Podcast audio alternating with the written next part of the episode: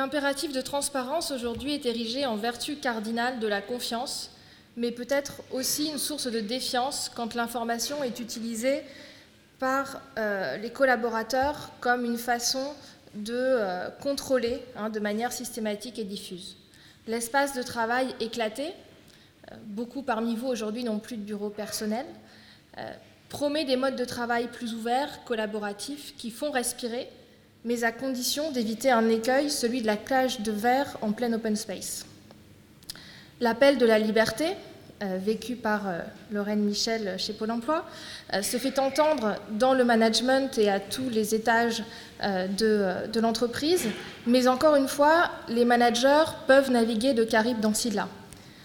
Comment concilier cette demande de plus de liberté parmi les collaborateurs avec la nécessité de produire plus de résultats euh, de délivrer hein, les fameux euh, livrables qui n'existent pas, euh, de donner de la liberté dans des cadres définis.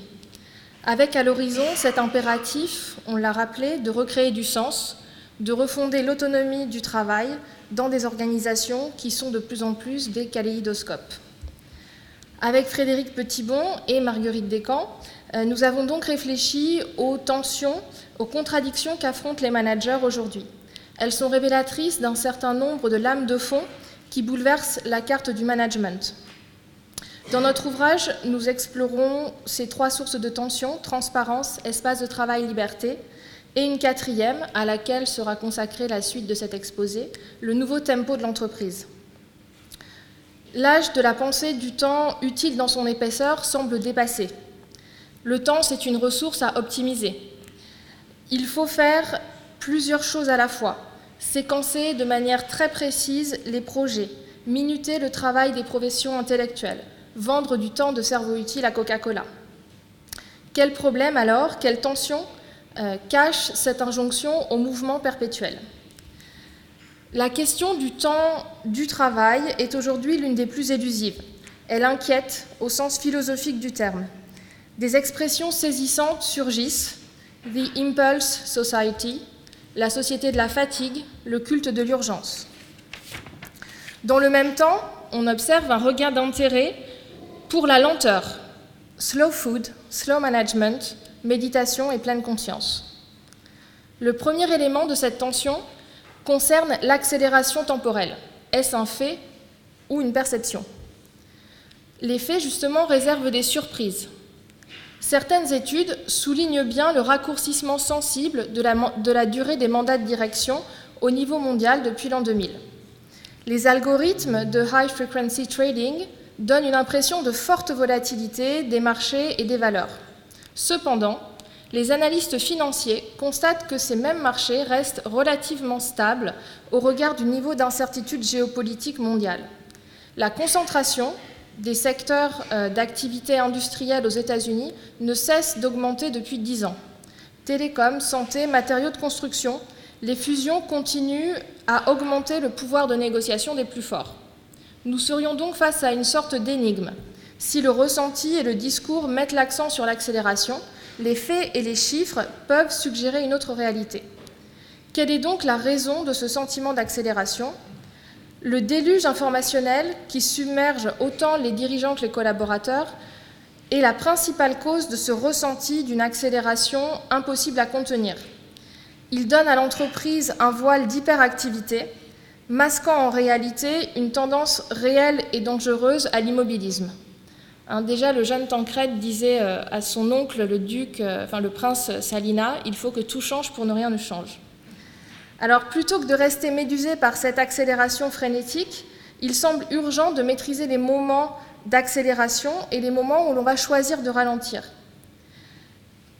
Comment maintenir une, allure soutenue tout en sachant impulser des accélérations? Peut-être déjà en commençant par laisser couler le temps dans les périodes de creux qui sont celles où l'organisation va tisser sa capacité de résistance au choc. Le second élément de notre réflexion concerne le temps stratégique qui semble se densifier. L'avantage concurrentiel durable est-il devenu l'exception?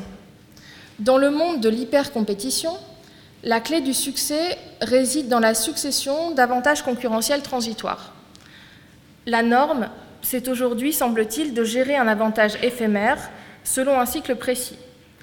Euh, les organisations doivent suivre le rythme de l'accélération, du renouvellement des business models dans des arènes concurrentielles éphémères. Très bien, mais quelle est la logique sous-jacente au succès d'une telle approche stratégique? C'est la capacité à gérer les entre-deux, en créant de la continuité, en créant de la substance, euh, en, réfléchissant justement aux ressources, aux compétences qui vont permettre de gérer les transitions et d'affronter les pics d'intensité.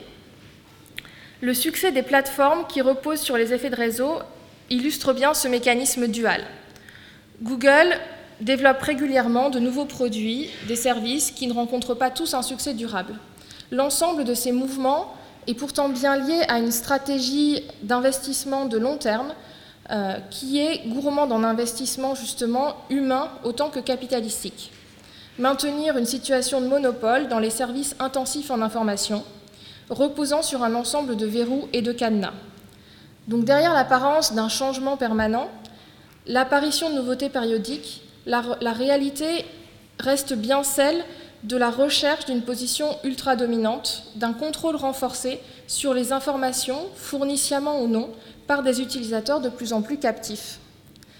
Loin d'être les chantres de la concurrence, ces plateformes du numérique sont aussi à la recherche de la stabilité et de la domination sur un marché qu'elles tentent de créer à leur mesure. Le troisième élément, c'est l'impossible maîtrise du temps par le manager. À mesure que l'information continue d'envahir notre espace physique et mental, une ressource pourtant cruciale se raréfie, c'est l'attention. Le design des outils et des applications est conçu de sorte à capter, capturer notre attention. Il y a un risque éthique assez clair. Nous risquons de laisser notre esprit se faire capter à des fins commerciales ou politiques. Avons-nous envie de laisser des firmes telles que Cambridge Analytics influencer nos choix électoraux? La reprise du thème de la vérité alternative dans la série Homeland ferait presque pâle figure face à la saga de l'élection de Trump aux États-Unis. Et finalement, cette accélération menace de se retourner contre le projet de la modernité. Au lieu d'augmenter l'autonomie, d'émanciper l'individu, on augmente son angoisse existentielle, l'angoisse de l'individu délié de tout cadre devant être à chaque instant disponible. Les institutions elles-mêmes perdent leur rôle de facteur de stabilité, elles sont bousculées, questionnées, dépassées. La quête d'une vie bonne n'est plus celle de la vita activa, c'est celle de la vie suractive. La disparition des mécanismes anciens de décompression, d'assimilation des changements conduit in fine à la dévitalisation, la désincarnation. Cette société de la fatigue et de l'essoufflement s'accompagne enfin euh, d'un développement d'une sorte de rapport narcissique à soi-même qui s'épuise dans la pratique de la, narration de soi, du personal branding. Elle engendre de nouvelles formes de servitude. On doit aujourd'hui euh, recourir à des stages de déconnexion et des retraites sans portable ni tablette. Alors si on ne veut pas que euh, le management disparaisse de manière simple et brutale, euh, il faut que le manager réapprenne finalement à gérer le temps, le mettre à distance, lui donner un rythme et un tempo, et à ne pas se laisser emporter par l'agitation perpétuelle. Pour conclure, penser notre rapport au temps devient bien aujourd'hui une urgence, managériale. Je vous remercie.